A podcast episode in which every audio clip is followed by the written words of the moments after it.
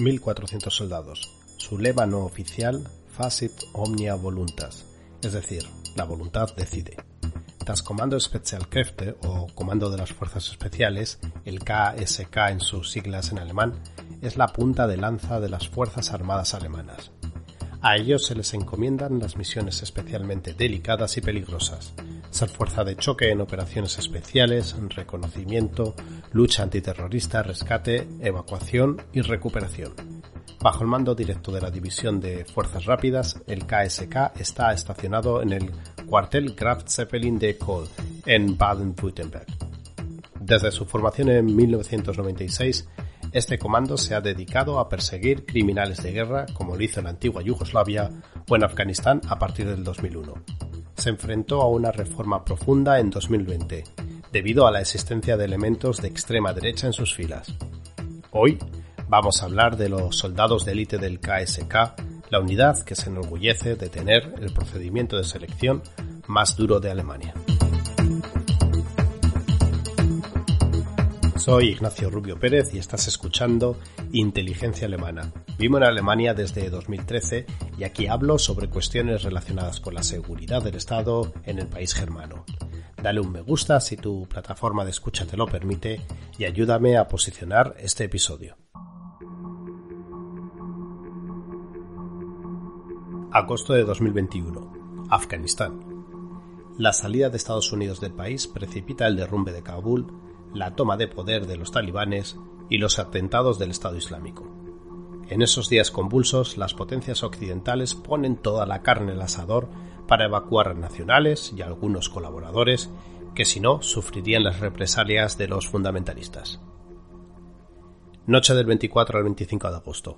Hans, nombre ficticio, siente el aire fresco de la noche afgana. Miembro del comando de las fuerzas especiales del KSK, está inmerso en una operación secreta junto a efectivos estadounidenses para rescatar a más de una docena de alemanes que se encuentran en plena huida de los talibanes. Hacía días que se especulaba con este tipo de misiones en suelo afgano. Hans debía mantener la cabeza fría a bordo del Little Bird estadounidense en el que se encuentra encajonado. Desplegar los helicópteros alemanes era demasiado peligroso. La misión del KSK llegaba al final de un año conmovedor para la unidad de fuerzas especiales. Tras conocerse la infiltración de elementos de extrema derecha en sus filas, desde el verano de 2020, la disolución completa del KSK llevaba meses en el aire.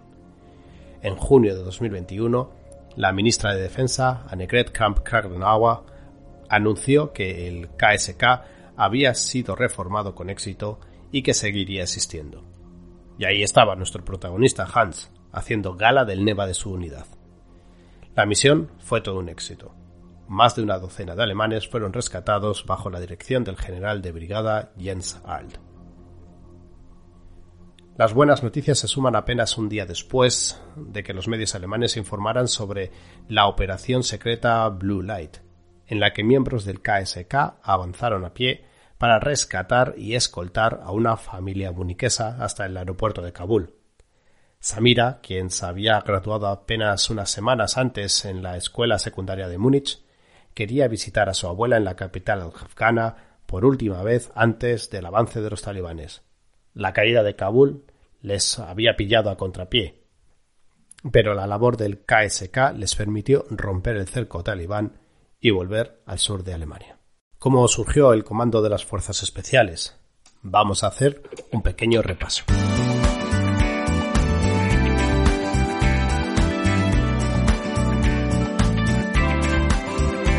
Durante la Guerra Fría, la Bundeswehr, según su propia imagen y su orientación principal, servía únicamente para la defensa territorial de Alemania. Aunque también contaba con un número considerable de paracaidistas, estos se planificaron más como una reserva de intervención rápidamente desplegable y no como un elemento ofensivo en suelo extranjero. Con la reunificación de Alemania en 1990 y el fin de la Guerra Fría, el marco de la política de seguridad de la República Federal de Alemania también cambió. Ya no se necesitaban grandes ejércitos permanentes ni fuerzas de tanques, en consecuencia hubo un desarme masivo en Europa. En lo que corresponde a Alemania, había que unificar a la Bundeswehr y a la Nationale Volksarmee de la RDA. Entre otras cosas, durante la reestructuración del ejército se dispuso que se crearan las compañías de paracaidistas B-1. Por primera vez, estas fueron especialmente entrenadas para el combate de comando, la emboscada y el combate cuerpo a cuerpo de objetivos operativamente valiosos en la retaguardia enemiga. Al mismo tiempo, estas compañías de comandos también fueron entrenadas en rescate y liberación, es decir, en la capacidad de resolver situaciones de rehenes, con lo que se disponía por primera vez de un componente operativo fundamentalmente ofensivo. Estamos ante el germen del KSK.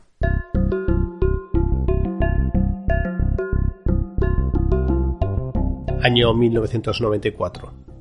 La razón concreta para la creación del KSK fue el hecho de que, en dicho año, durante el genocidio de Ruanda, los ciudadanos alemanes tuvieron que ser evacuados por los paracomandos belgas, tal y como se decidió en el seno de la OTAN.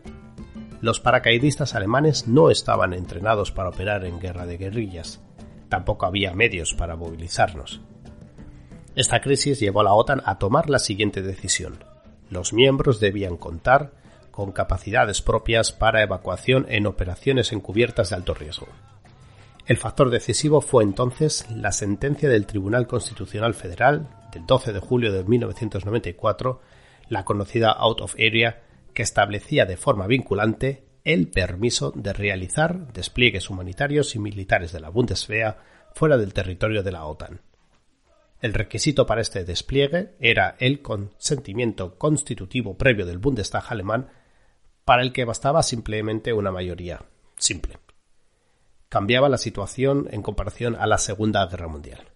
Este nuevo margen de maniobra legal, en una fase en la que Alemania seguía buscando su nuevo papel en la política mundial, junto con la pregunta cada vez más formulada en el extranjero de por qué Alemania no había llevado a cabo un rescate por sí misma en Ruanda, allanó el camino para la planificación en el Ministerio Federal de Defensa de la acumulación y el despliegue de fuerzas inmediatamente listas para la acción.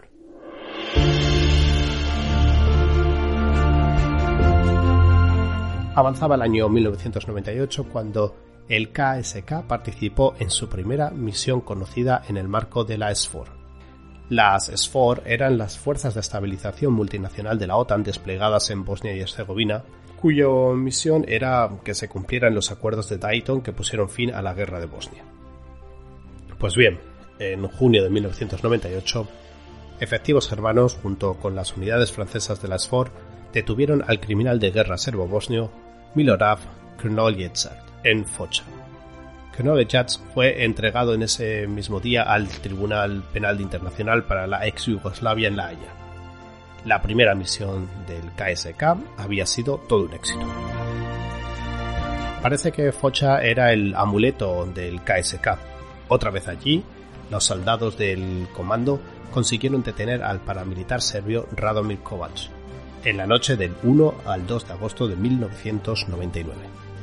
También en 1999, en Orahovac, eh, Kosovo, las fuerzas especiales alemanas y holandesas detuvieron a otros tres ciudadanos serbios clasificados como criminales de guerra en lo que se denominó como una operación relámpago. El KSK consiguió así ganar experiencia en misiones de captura, siempre dentro de un marco internacional. No tan exitoso fue otro suceso también en Focha en octubre de 2000, la misión de tener a Janko Janic. La denominada Operación Kilo 2 fracasó, tal y como informó Der Spiegel, cuando el objetivo se suicidó granada en mano. Tres soldados del KSK resultaron heridos. On my orders, the United States military has begun strikes against Al-Qaeda terrorist training camps and military installations of the Taliban regime in Afghanistan.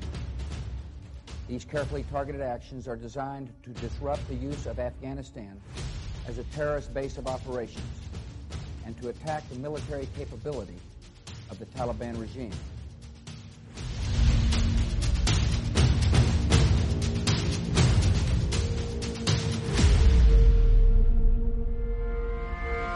Operación Libertad Duradera, año 2001. El por aquel entonces presidente de Estados Unidos, George Bush, afirmó que esta cruzada, esta guerra contra el terrorismo, se va a demorar. Había empezado la guerra de Afganistán, que se prolongaría hasta 2014. aunque en la Operación Libertad Duradera, la OEF en sus siglas en inglés, se incluyan otras actividades militares de menor tamaño en Filipinas y en el Cuerno de África. El 16 de noviembre de 2001, el Bundestag alemán decidió la participación de las Fuerzas Armadas en el conflicto. Alemania cambiaba su política militar, esa que la acompañaba desde la Segunda Guerra Mundial, y se autorizaba a la Bundeswehr a actuar oficialmente fuera del suelo alemán. El 22 de diciembre de 2001, la Bundeswehr se sumaba a la Fuerza Internacional de Asistencia a la Seguridad, la ISAF. Uno de los propósitos de la misión de la ISAF era proporcionar apoyo al gobierno afgano en la creación de un entorno seguro y estable para la reconstrucción civil, basado en la resolución 1386 del Consejo de Seguridad de las Naciones Unidas.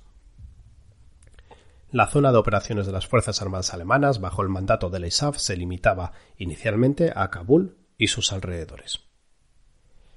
El objetivo de la Operación Libertad Duradera, en cambio, era combatir el terrorismo internacional. Todas las fuerzas de la OEF están bajo el mando central de Estados Unidos. Bajo el mandato del Bundestag alemán se proporcionaron fuerzas especiales alemanas con un límite máximo de 100 miembros desde el año 2001 hasta 2008, y éstas pudieron desplegarse en todo Afganistán. El Bundestag anuló este mandato el 13 de noviembre del año 2008. La unidad de élite del Comando Spezialkräfte, el KSK del que estamos hablando todo el rato, se unió a la Bundeswehr en Afganistán deteniendo a los líderes talibanes y reprimiendo a los islamistas. Supuestamente el KSK mató a más enemigos en Afganistán que el resto de la Bundeswehr juntos. Ni el KSK ni los expertos militares han cuestionado esta afirmación, por lo que se supone que es cierta. Sin embargo, no se sabe cuántos talibanes han matado a las Fuerzas Armadas. Cuando se le pregunta, la Bundeswehr se limita a decir que por principio no cuentan los muertos del enemigo.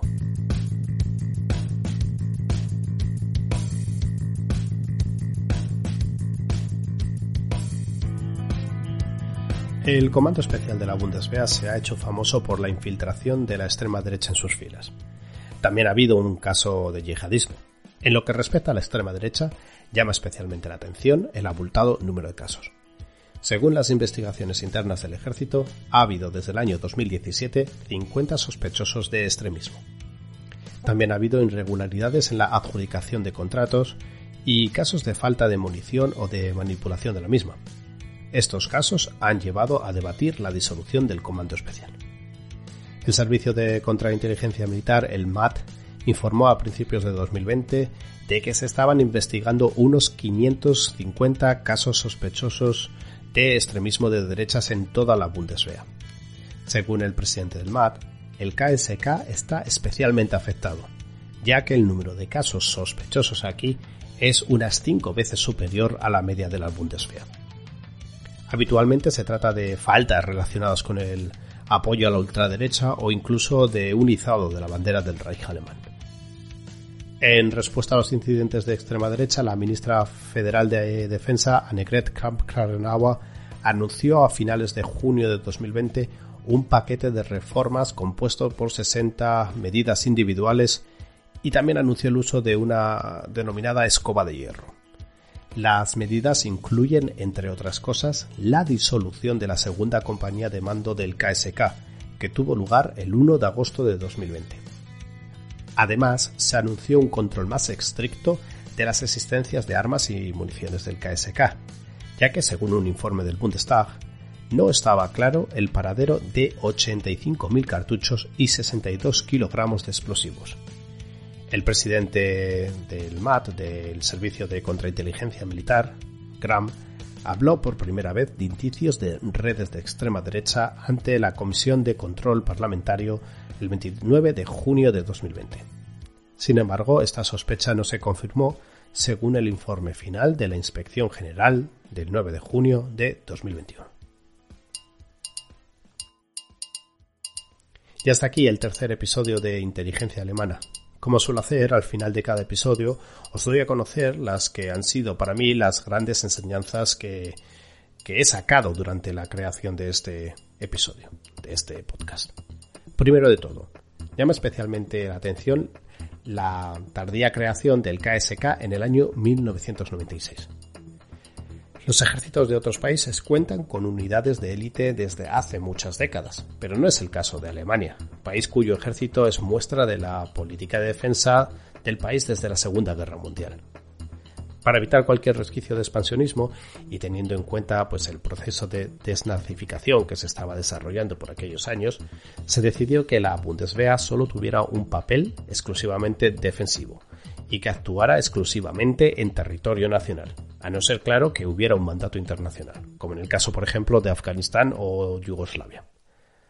En segundo lugar, los primeros pasos del KSK mostraron los pocos recursos con los que contaba esta unidad, sus éxitos en Yugoslavia y en Afganistán les ha merecido un mayor reconocimiento dentro de la OTAN, aunque esta al principio era consciente del pequeño tamaño del KSK. Por último, la presencia de elementos ultraderechistas ha mermado el desarrollo del comando de fuerzas de élite y ha levantado sospechas con razón en las autoridades germanas.